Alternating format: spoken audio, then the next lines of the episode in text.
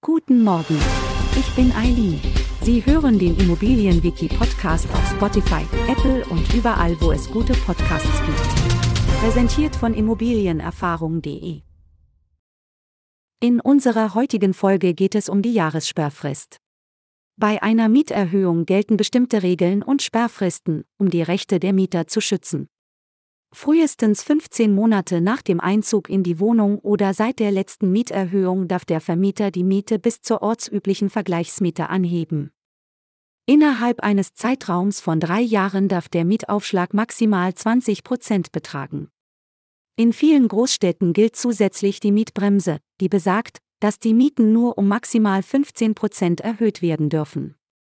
Es gibt jedoch Ausnahmen von diesen Sperrfristen. Eine Mieterhöhung ist auch außerhalb der Sperrfristen durch Modernisierungsmaßnahmen oder steigende Betriebskosten möglich. Es ist wichtig zu beachten, dass der Mieter einer Mieterhöhung unter bestimmten Umständen nicht zustimmen muss, zum Beispiel bei einem Härtefall. In solchen Fällen kann es vorkommen, dass der Vermieter den Mieter auf Zustimmung verklagen muss. Das Gericht prüft den Fall und wenn der Mieter zu Unrecht seine Zustimmung nicht erteilt hat, wird er dazu verurteilt, die Erhöhung rückwirkend nachzuzahlen.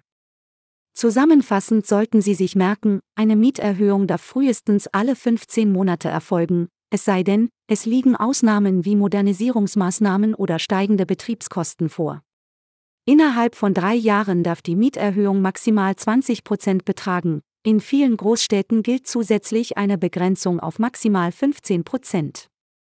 In bestimmten Härtefällen kann der Mieter einer Mieterhöhung widersprechen und es kann zu einer gerichtlichen Klärung kommen. Wir freuen uns darauf, Sie auch in der nächsten Folge begrüßen zu dürfen. Schauen Sie gerne jederzeit bei immobilienerfahrung.de vorbei und abonnieren Sie unseren Podcast, um keine Folge zu verpassen. Bleiben Sie dran und bis zum nächsten Mal.